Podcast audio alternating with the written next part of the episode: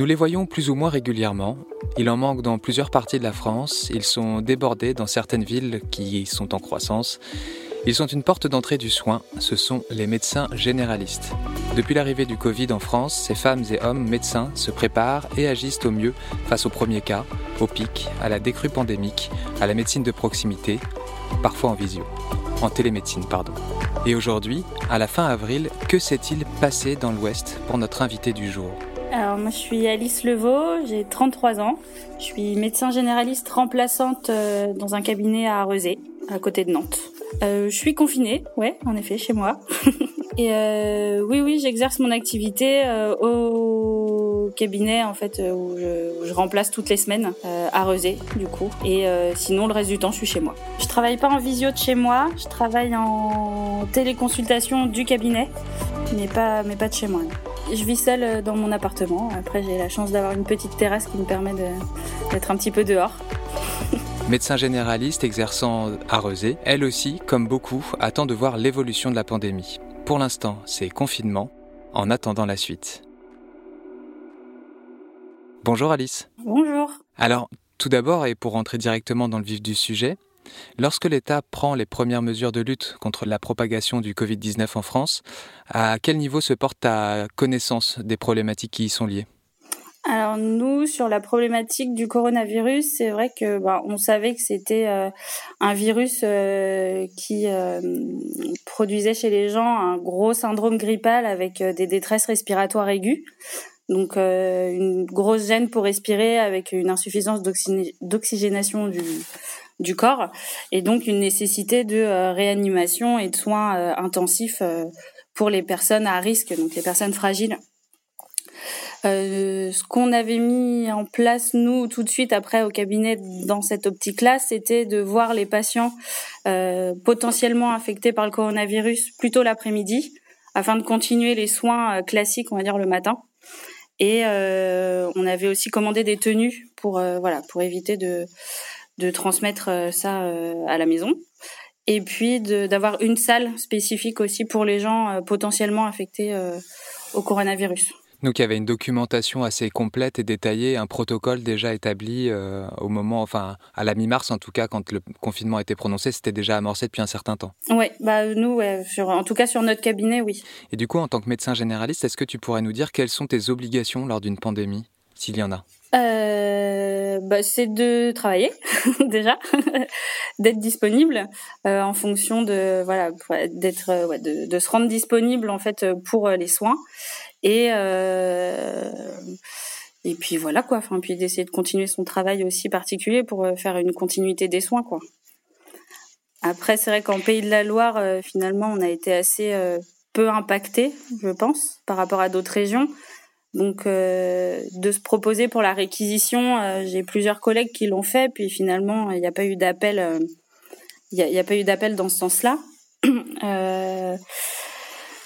Euh, voilà. Enfin, chez nous, euh, ça a plutôt été, euh, ça, ça a plutôt été ça. Donc, euh, c'est vrai que moi, sur la réquisition, j'y ai pas participé personnellement, puisque je voyais autour de moi tous les collègues, euh, en fait, euh, qui se sont proposés, en fait, n'ont pas été appelés. Donc, je reste disponible, mais pour l'instant, il n'y a pas besoin. Donc, Est-ce qu'il y a eu un changement entre les premières mesures de lutte contre le coronavirus et le début du confinement en termes d'organisation pour toi?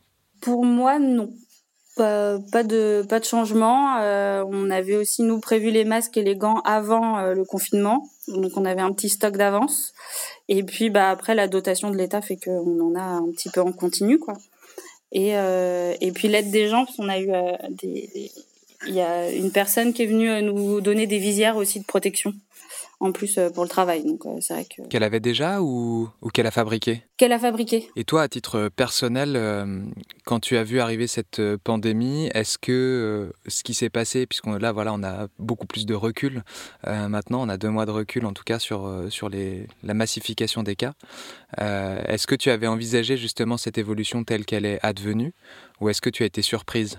Non, pas, tellement surprise sur la situation. Euh, je trouve qu'en Pays de la Loire, en tout cas, on a été euh, finalement le confinement a eu un effet bénéfique pour nous puisqu'il n'y a pas eu de gros pics ni de saturation en fait de l'hôpital euh, ni des services de réanimation.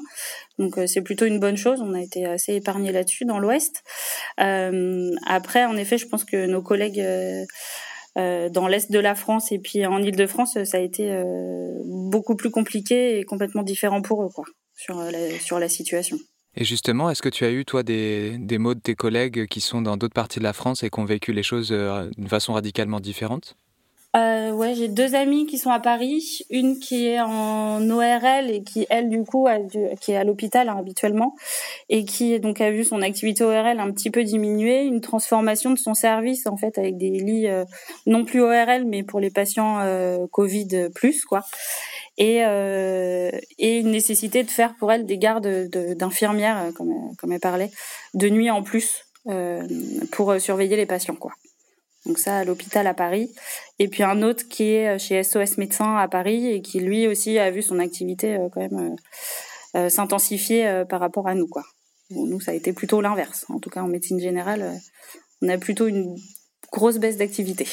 Mais justement, alors ça, se traduit comment? Parce que euh, voilà, tu parlais de télémédecine au tout début de, l'échange.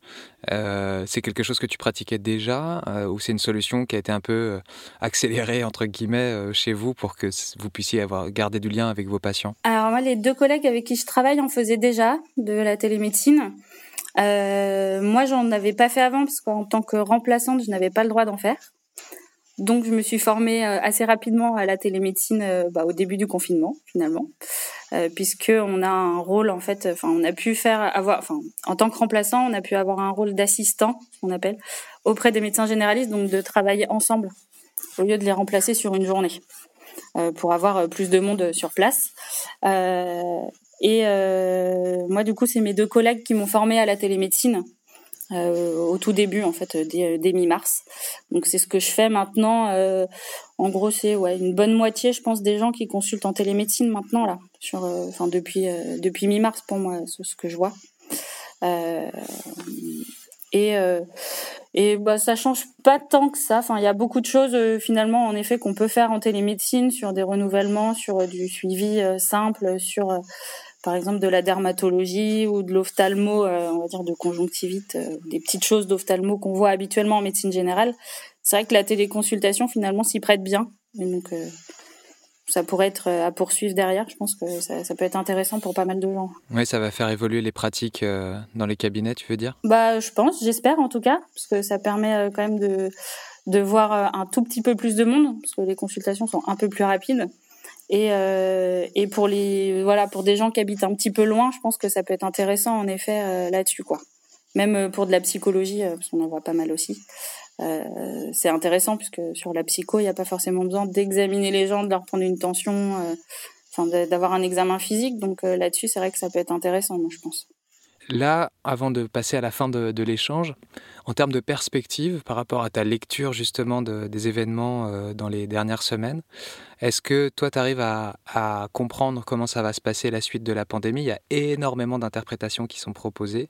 Euh, la question du soin, la question des vaccins, des traitements, euh, voilà, des, des, pics pandémiques possibles, etc. Est-ce que toi, tu as un peu une position là-dessus? Quelle est ta lecture de la probabilité la plus forte? Alors, que je pense que euh, on va, à mon avis, on va aller sur une, un nouveau pic qui sera peut-être un peu moins important, euh, avec, euh, je pense, une nécessité des gens de euh, de, bah, de respecter toujours les mesures barrières, de porter des masques pour éviter d'infecter, euh, on va dire, les gens fragiles. Hein, toujours, c'est le c'est le but. et puis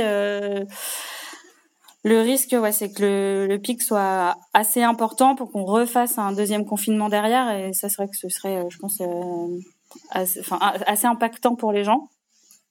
Euh, mais c'est le gros risque à venir. Sur les vaccins, là, je crois que les tests chez l'homme ont déjà débuté. le problème du développement d'un vaccin, c'est que je pense qu'il sera pas disponible avant un an au mieux. Le temps de la production, de finir les tests et de la distribution derrière. Euh, après, euh, le but de toute façon de toute épidémie, enfin de, l'épidémie et euh, surtout du confinement, c'était de pas saturer le système de soins comme il a pu être dans l'est et en Île-de-France. Hein. C'est de voilà de d'attraper le virus pour être immunisé et éviter que les personnes fragiles se fassent hospitaliser et ne puissent pas avoir les soins adéquats quoi. Mais pour avoir une immunité collective, le but c'est que tout le monde soit un peu infecté quoi. Donc, il reste deux questions qui sont un peu hors, de, hors, de, hors du sujet de la santé. La première, c'est euh, depuis le début du confinement, quelle émotion domine chez toi euh, voilà, depuis, euh, depuis le 15 mars, on va dire le 15 mars à peu près bah, Moi, globalement, ça va, parce que j'ai plein de. J'aime bien faire plein de choses. Donc, je me suis mise à la peinture. Enfin, j'ai fait pas mal de choses que je, je faisais pas avant. Euh, j'ai redécouvert euh, des choses que j'aimais bien aussi, que j'avais plus le temps de faire ou que je ne prenais plus le temps de faire. Euh, après, c'est vrai que bah, l'isolement, c'est un peu long. Hein. On a envie de voir, de voir des gens, de voir les copains, même si je vois mes collègues de boulot avec qui je m'entends très bien. Euh, on a un petit peu envie de ce contact un peu social qu'on a moins depuis un mois et demi. Euh, mais mais c'est vrai que voilà, d'avoir euh, beaucoup de choses euh, chez moi à faire euh, et plein de voilà, de, plein de choses un peu créatives. J'ai commencé la peinture de figurines, je fais du coloriage, un peu de musique. Euh, je rebouquine aussi pas mal aussi, donc c'est vrai que ça permet de de passer bien le temps. Donc face au pragmatisme scientifique de ton métier, la créativité reprend du terrain entre guillemets. Dès, dès que je suis pas au boulot, ouais. c'est sûr. On entend beaucoup parler du monde d'après euh, dans les médias, dans les, sur les réseaux sociaux, entre autres. Euh, quel est le monde d'après euh, dans lequel tu aimerais vivre et qu'est-ce que tu fais aujourd'hui qui permet d'accéder à ce monde d'après-là? Alors, je pense que sur le monde d'après, je pense que peut-être le plus important serait peut-être de revoir sa consommation dans la façon dont on consomme euh, les choses euh, et que j'essaye déjà de commencer à faire. Donc euh, quand je vais faire des courses sur les courses qu'on fait, c'est d'essayer de prendre des produits vraiment plutôt français, d'essayer de se mettre dans des chaînes d'industrie locale plutôt.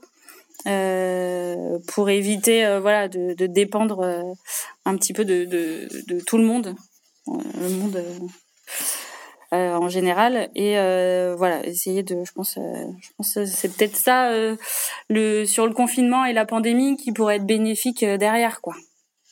Parce qu'on le voit bien sur il y a pas mal d'endroits où finalement le fait qu'il y ait moins de monde aussi sur les déplacements sur les voyages ça permet des retours à, des retours à la nature. Donc ça c'est chouette. Et et peut-être sur le monde d'après ouais ce serait peut-être d'essayer de faire ça d'éviter les gros, euh, je sais pas, comment dire, pas les gros événements, mais euh, de voilà, d'essayer de faire attention à comment on fait les choses pour euh, pour essayer de maintenir et de respecter un peu le, l'environnement, puis enfin les, lieux dans lesquels on va quoi. Quand il y a un peu moins de monde, on fait toujours plus attention. Hein.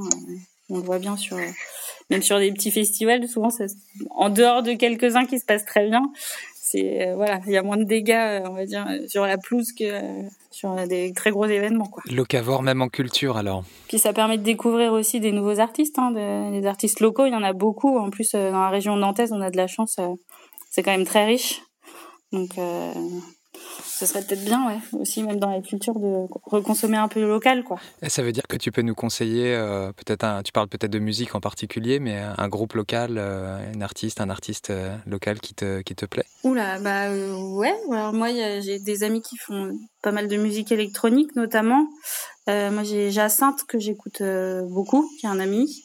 Et puis après, bah j'ai mon chéri qui est qui fait de la musique électronique aussi, qui s'appelle Brume. Alors, il poste pas beaucoup, mais euh, ses morceaux anciens sont chouettes et quand il fait des lives, c'est vraiment, c'est vraiment très bien. merci beaucoup pour le conseil et merci beaucoup pour ton témoignage, Alice.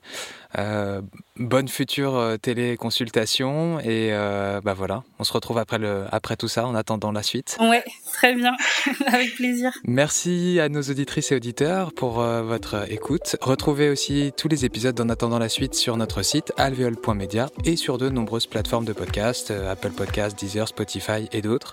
Merci aux équipes d'Alveol Et Taylor Podcast pour rendre possible cet échange, et à Audioswell à l'habillage de l'émission et Maxime Dervé à son illustration.